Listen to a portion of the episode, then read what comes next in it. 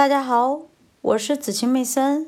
今天我将继续为大家阅读《聪明的投资者》后记。我们非常熟悉两个合伙人，他们一生中花了大量的时间打理他们自己以及其他一些人投在华尔街的资金。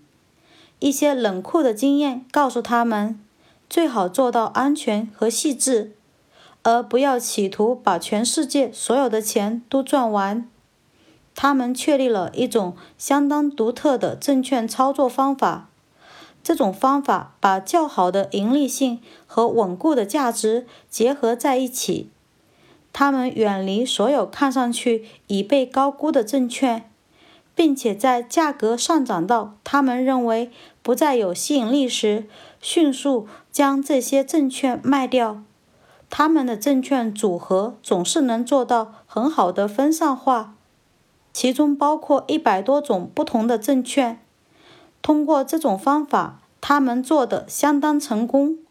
尽管许多年内市场总体有起有落，替他人管理的几百万美元资金的年均回报率为百分之二十，因此他们的客户对这些结果非常满意。在本书的第一版出现的那一年，两位合伙人有机会收购一家成长型企业一半的权益。出于某方面的原因，当时这个行业并不被华尔街看好，因此这笔交易被好几家重要的机构拒绝了。但是这两个人非常看好该公司的潜力，他们最看重的是。该公司的价格相对于其当期利润和资产价值而言并不算高。两位合伙人以自己手中大约五分之一的资金开展了并购，他们的利益与这笔新的业务密切相关，而这项业务兴旺起来了。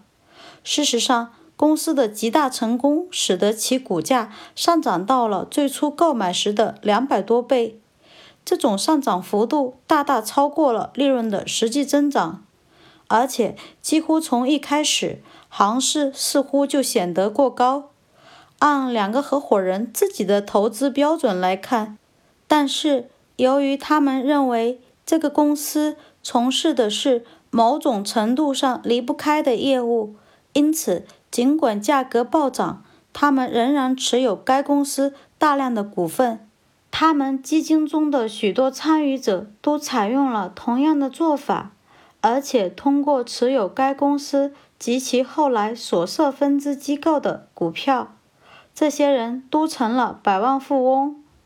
出人意料的是，仅从这一笔投资决策中获取的利润，就大大超过了二十年内在合伙的专业领域里广泛开展各种业务所获得的。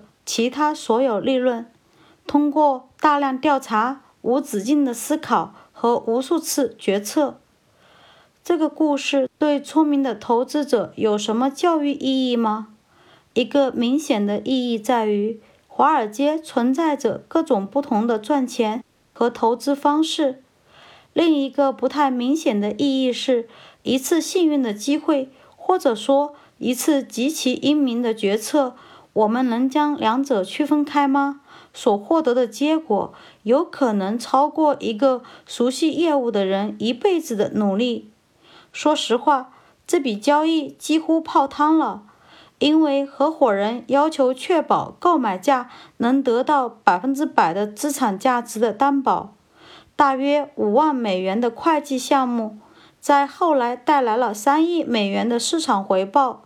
一次偶然的幸运让他们获得了一心想要得到的东西。可是，在幸运或关键决策的背后，一般都必须存在着有准备和具备专业能力等条件。人们必须在打下足够的基础并获得足够的认可之后，这些机会之门才会向其敞开。人们必须具备一定的手段、判断力和勇气，才能去利用这些机会。当然，我们不能指望所有聪明的投资者都能有同样的绝佳经历。多年以来，他们一直保持了谨慎和警觉。我们不想以拉斯科布的口号“每个人都能成为富人”来结束本书。本书开头，我们曾嘲笑过这句话。然而，金融领域的确存在着大量有趣的可能，因此，积极投资者在这个大型的热闹场面中，应该能够同时寻找到快乐和利润。兴奋是肯定能找到的。